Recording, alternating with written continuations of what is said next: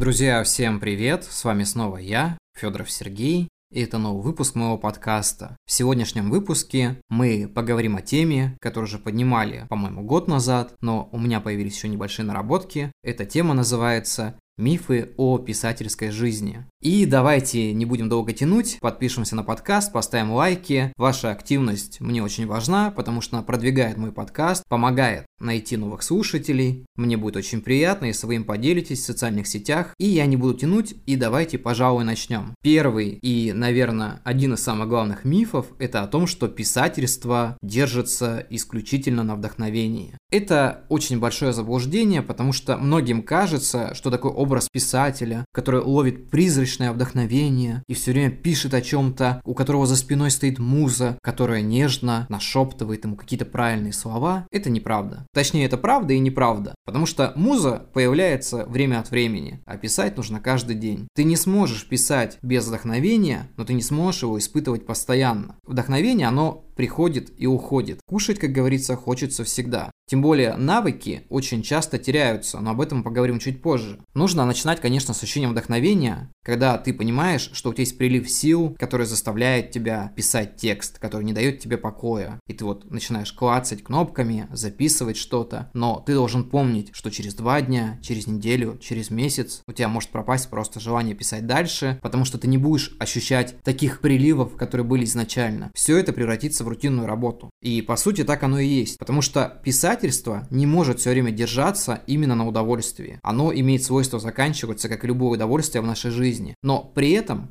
Тебе нужно работать с дисциплиной, потому что если ты берешься написать книгу и имеешь цель ее закончить, ты должен понимать, что тебе нужно будет писать каждый день, нужно будет стараться, вкладываться в это. И если нет вдохновения, ты должен создать его. Вдохновение приходит, когда ты пишешь, оно не является тебе, когда ты лежишь в постели. Вдохновение может вообще не приходить потому что она видит, что ты ему не интересен. А человек, который садится и пишет, рано или поздно ловит какие-то нотки вдохновения. Оно может быть не таким ярким, как было изначально. Оно может даже пропадать. Тебе будет казаться, что его просто нету, но на самом деле оно есть. Каждый раз, когда ты преодолеваешь свою лень, когда ты пишешь, когда ты стараешься, ты видишь результат. И если результат нравится тебе и нравится читателю, хотя второе это вкусовщина, то это и есть результат твоего вдохновения. И нужно об этом помнить. Не ждите вдохновения, творите сами. Создавайте его. Не зря же мы были созданы Творцом, чтобы быть Творцами. Поэтому старайтесь и пишите, и будет вам всегда вдохновение.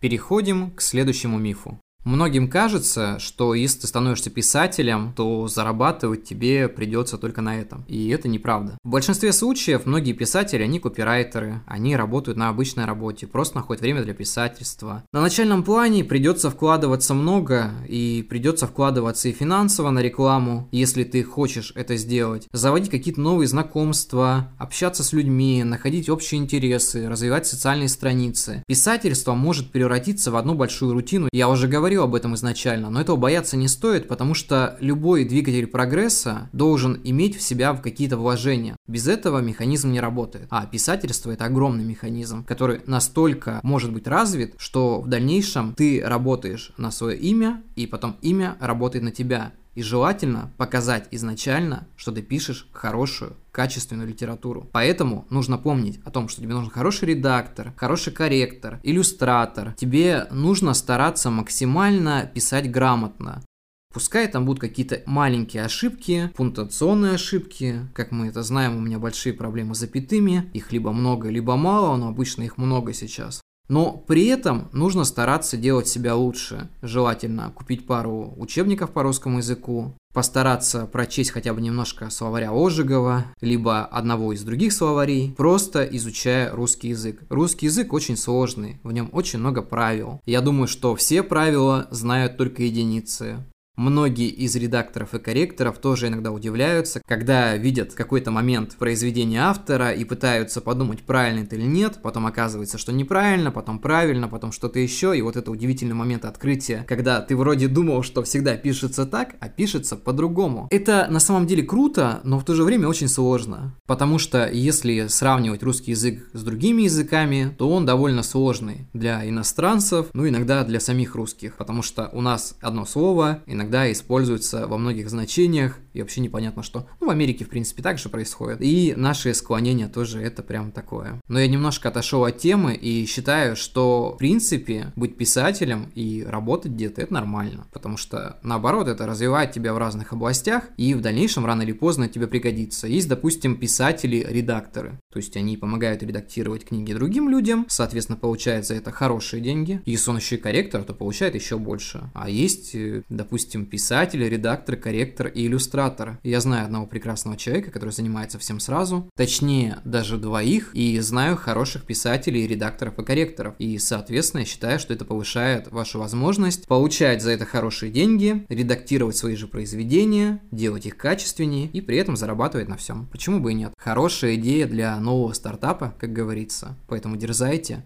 Ну и если вы просто работаете на обычной работе, это ничего страшного, это тоже прекрасно. Я работаю на обычной работе и занимаюсь писательством, занимаюсь подкастами. И это приятное дополнение, когда ты получаешь, допустим, донаты за подкасты, или за свои книги, или за что-то еще. Это очень приятно. Это иногда очень спасает тебя в какие-то трудные времена. Кстати, донаты будут в описании. Давненько этого не говорил.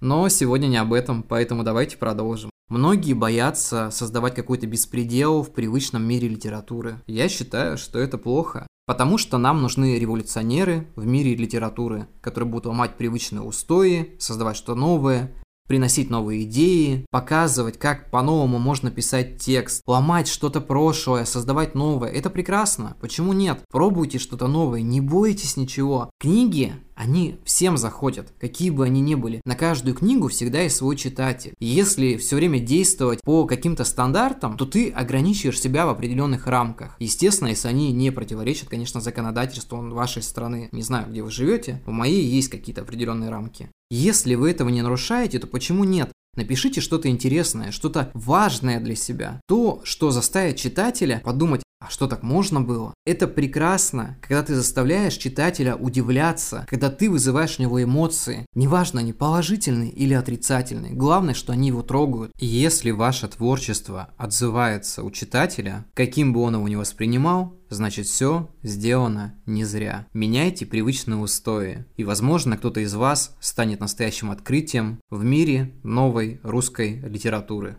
В самом начале подкаста я упомянул такое слово, как дисциплина. И есть миф о том, что талант никуда не теряется. На самом деле он деградирует. Любой талант, который появляется у человека, а мне кажется, что он появляется не изначально в жизни, а ты его сам себе создаешь. Когда тебе что-то интересно, и ты развиваешь навыки в этом деле, стараешься, что-то делаешь, у тебя появляется определенный талант. Его сложно приобрести, но очень легко потерять. Его можно потерять, потому что он будет деградировать, пока ты им не пользуешься. Ты можешь очень долгое время не писать, записать и потерять какие-то навыки, забыть их. Я рассказывал когда-то в своей группе о том, что у меня есть друг, который занимается горнолыжным спортом, и спустя 10 лет он стал на лыжи, он сказал, что я все еще умею кататься, но я забыл какую-то технику, я забыл какие-то определенные фишки, которые я делал раньше. И мне очень тяжело было заново их осваивать. То есть как будто бы я учусь это делать заново. Так же и в творчестве. Я сел писать повесть спустя два года, как я не писал большие произведения. Мне было очень сложно, потому что мне показалось, что я совсем забыл, как писать. Я вроде читаю, что я делал раньше, было так круто и так далее, а сейчас как будто бы это тяжело дается. Это восстанавливается, конечно, восстанавливается.